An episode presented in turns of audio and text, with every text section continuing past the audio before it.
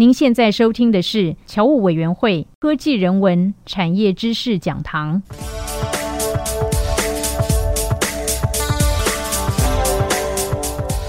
嗨，朋友们，大家好，我是电子时报的社长黄清勇。那这一系列节目最重要的重点就是中美贸易大战，而且我们以半导体为基础来跟大家分享一下日本、韩国、台湾在半导体产业当中可能的合纵跟连横的方法。那因为我跟一般人可能不太一样，我在韩国住过两年，我的韩国话讲的还可以。那我研究韩国已经四十年了，当然在过去的几年当中，我也有很多的机会到日本跟中国大陆。那在旅行的过程当中，接触很多的对象都是半导体业的。在过去的三年当中，我也写了几本书，特别是跟半导体有非常密切的一些关系。我记得我在三年前写了一本书叫《巧借东风》，然后接下来我写了《科技岛链》。科技岛链强调的就是日本、韩国、台湾在面对中国跟美国贸易大战的过程当中，它现在的角色地位跟能量是多大。那另外就是二零二零年 COVID-19 出现以后，我写了一本书叫《断链之后》。我的意思是说，如果供应链无法正常运作的情况之下，全世界会受到什么样的冲击跟影响？我想台湾跟其他的国家不太一样，我们拥有非常棒的半导体产业。我想大家都知道，台可能台湾的半导体整个产能占了全世界四分之一。如果只把它限缩到晶圆代工的话，我们占了全世界三分之二。这么大的一个产业的规模，它的背后，它当然有跟全球联系的一些关系。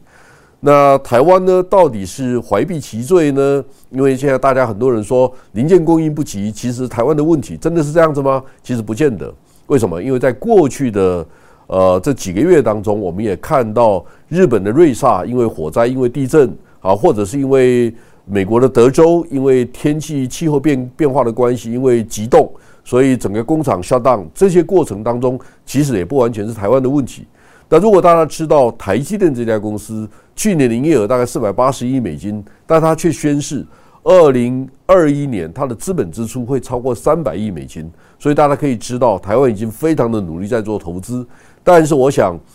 产业分工在很多的地方还是有必须被细腻探讨的，呃，一些一些细腻的地方。所以我们希望在这个节目的过程当中，这十几分钟跟大家谈一谈日本、韩国、台湾他们在未来半导体产业可能出现的合纵连横的关系。在 before 我们在谈详细的细节之前，先让大家理解，台湾在二零二零年年底的那一天，我们有八百零五家上市柜的电子公司。因为台湾政府规定每一家公司在每个月要发表财报，所以我们基本上在二零二一年的一月份的时候，大概就可以掌握在二零二零年全年当中，台湾所有的上市柜的电子公司它的规模有多大。这张图让各位理解，我们的总营收高达七千九百五十亿美金，所以我们将近八千亿美金的营业额的背后，可能有来自银行的资本至少超过一千五百万美金左右。所以你可以看到，这是一个非常庞大的行业，它不是只有电子业本身的问题而已，它也牵涉到应用的问题，牵涉到金融业的问题。好，那我们把七千九百五十亿美金大概拆分成这几个部分。第一个部分你可以看到，ICT 量产就是终端产品生产设备的这些公司，这些公司主要包括红海、广达、人保，或者包括品牌商宏基、华硕这些公司，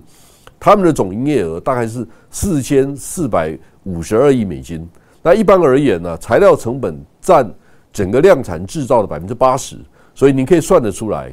光是台湾这些公司一年采购的半导体啊，一般的电子零件材料，它的总金额可能会高达三千五百亿美金。这个让台湾在全世界也有非常好的影响力。那也因为这样子，我们需要很多的半导体，所以呢，台湾。去年半导体产业的总产值也高达一千两百五十四亿美金，这个金额呢也是非常非常庞大的一个金额。我们现在大概比韩国多了百分之十几二十左右，好，所以我们已经是全世界最重要最大的一个半导体的生产的基地。除了这个之外呢，我们有光电，光电大概分成两种，一种是 LCD，一种是 LED。我想 LCD 大家知道，我们有友达，我们有群创。那另外还有汉语彩金等等这些公司，另外网通的设备有三百二十七亿美金，最大的就是呃呃伟创集团的启基，除此之外还有中磊啊，包括友讯啊，包括呃包括智邦这些公司，他们都是属于网通型的公司。现在大家理解，当全世界进入五 G 的时候，因为五 G 的资本支出大概是四 G 的一点七倍，但是电信公司每一年的年营收的成长可能只有一点二个 percent，所以开始发现网通的设备，他们不再去买标准型的产品，而是自己组装。所以呢，这些很多的产品也都来自台湾。我们相信，二零二一年台湾的网通设备在二零二一年也会有非常好的表现。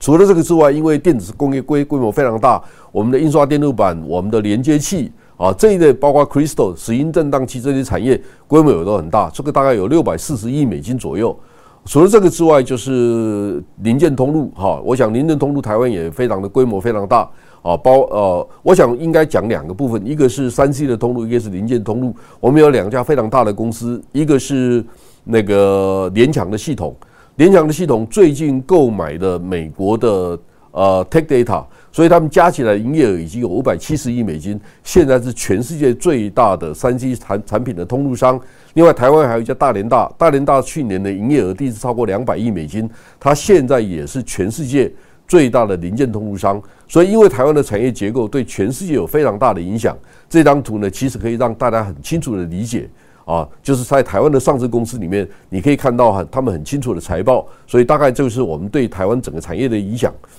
那我想很多人会都会谈到哈，那人类如果会消灭的话，大概会哪几种情况？他很多人会谈到气候变迁呐、核呃核核灾难呐这些问题。另外一个，我想大家看得到就是病毒的问题了。大概这三个影响最大，但是。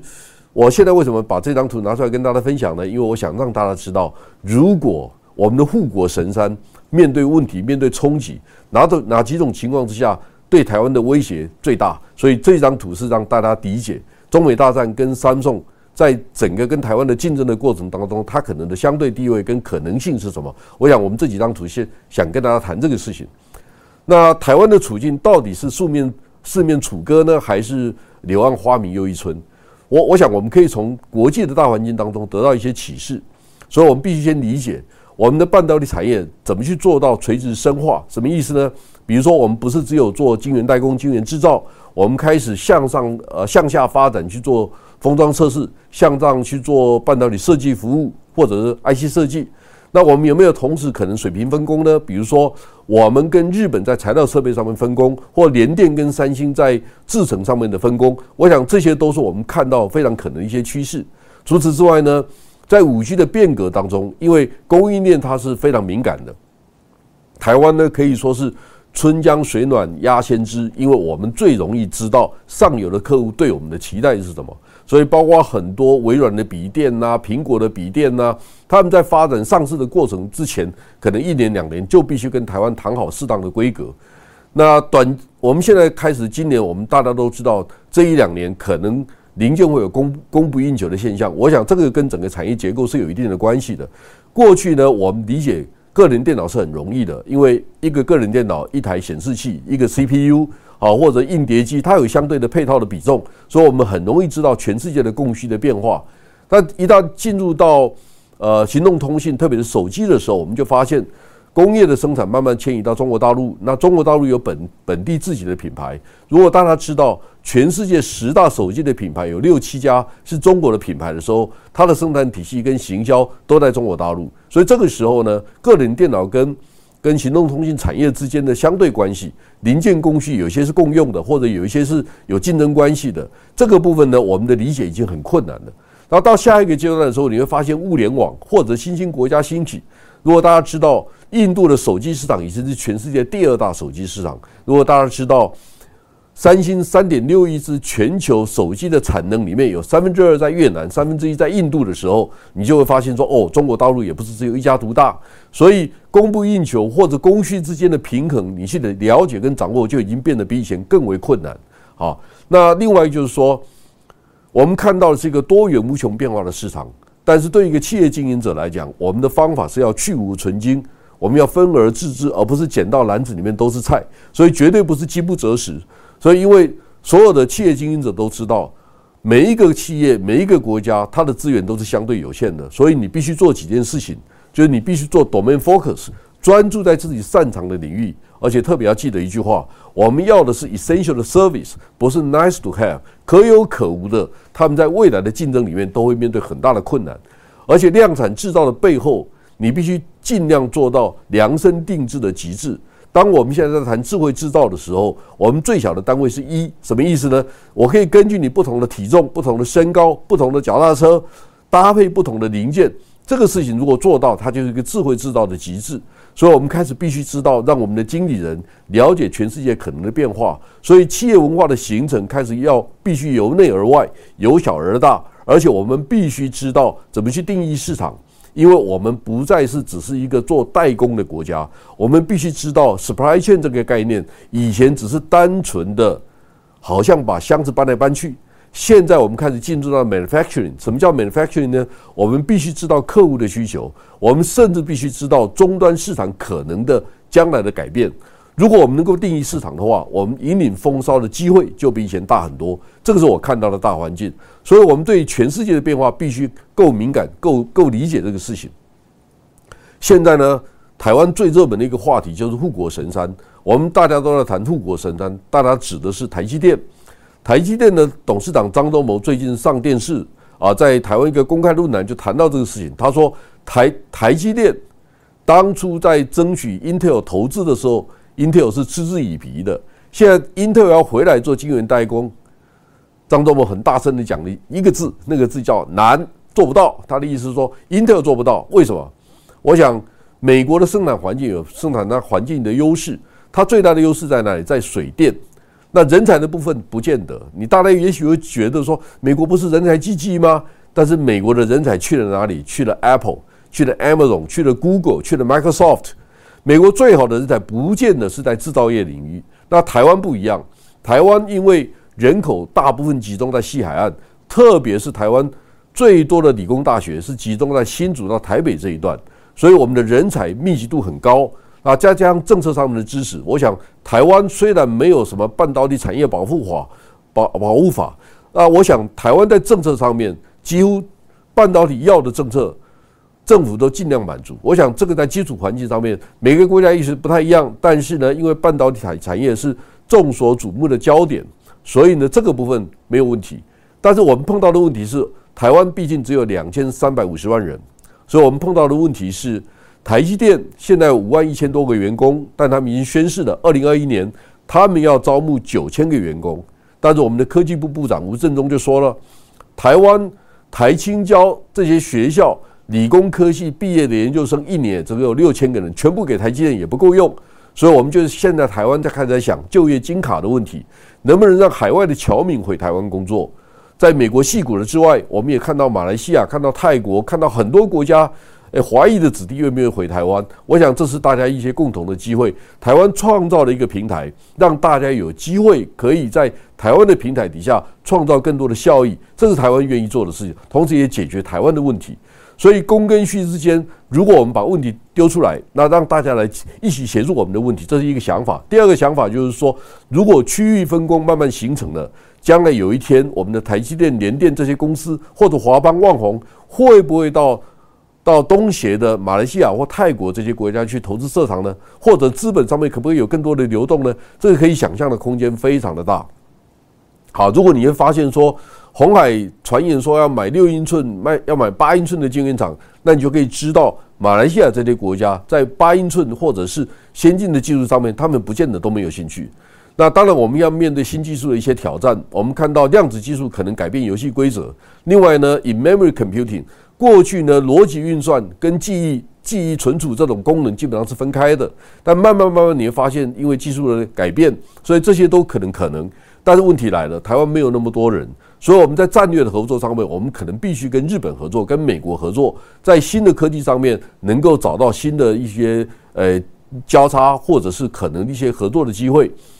那我们还有一个很重要的对手，像张忠谋讲的，他认为说台积电最大的可能的潜在对手还是三星。为什么？因为三星的人才跟台湾最类似，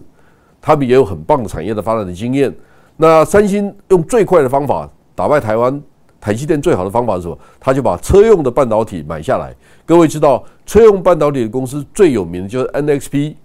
包括 n e r s u s 包括 Infineon 这些公司，我想他们的市值应该都在五百亿美金左右。以三星现在 cash on hand 在手上的现金超过一千亿美金的规模而言，买一家公司不是不可能。但当然，很多的国家现在开始认为说，半导体是国家发展里面重中之重的产业，不见得就轻易会点头说我可以卖给谁。所以现在 NVIDIA 买英国的 ARM 的时候，英国政府就有很多的意见。所以呢，将来产业会有更多的国家资本的问题、国家主义的问题啊。但是呢，三星会不会连中制裁呢？这也不是不可能，因为市场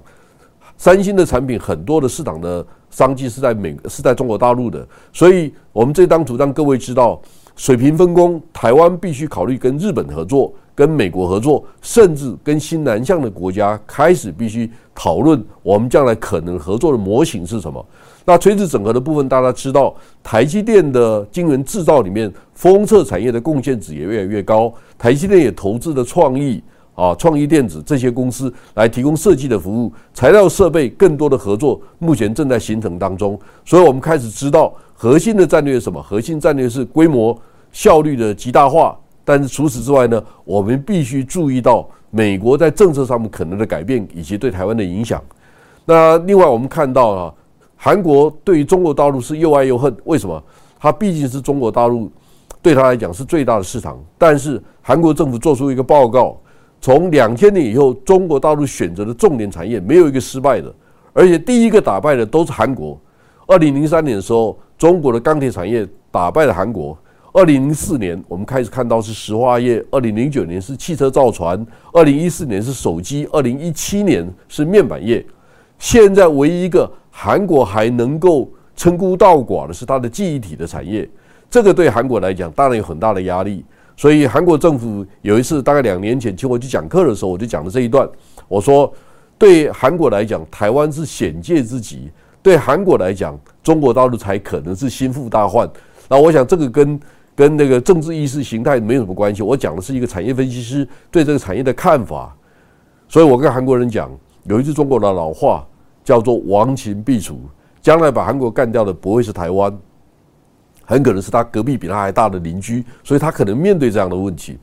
那台湾呢，跟很多国家必须建立更多结盟的关系，这因为半导体产业实在太重要了。它现在一年有四千三百三十亿美金的规模，但是呢，台湾就像我刚才讲，它不可能全部自己发展，所以最上游的材料设备业，台湾最优先的合作对象可能是日本。我想不是只有台积电。如果大家知道台积电到日本去跟东北大学、跟东京大学进行很多技术上的合作，联电甚至买了日本的半导体公司制造厂。但日本也面对一个问题：日本跟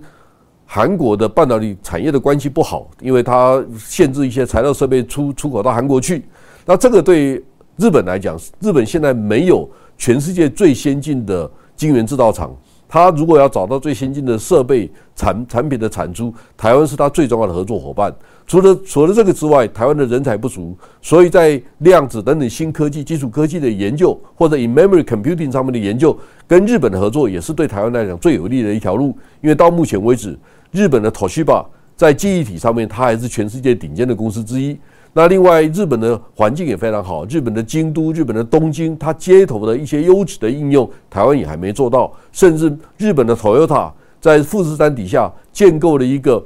未来车车联网的一个实验场域，这个部分台湾也做不到。所以这个部分呢，跟日本合作，我们对先进应用、先进的环境它可能的变化，当然会有一定的理解。所以将来最可能的改变是日本、韩国跟台湾之间啊，会有一些新的关系。但是我认为。台湾会把重心放在跟美国、日本的合作上面，所以一些新的产业的联盟正在兴起。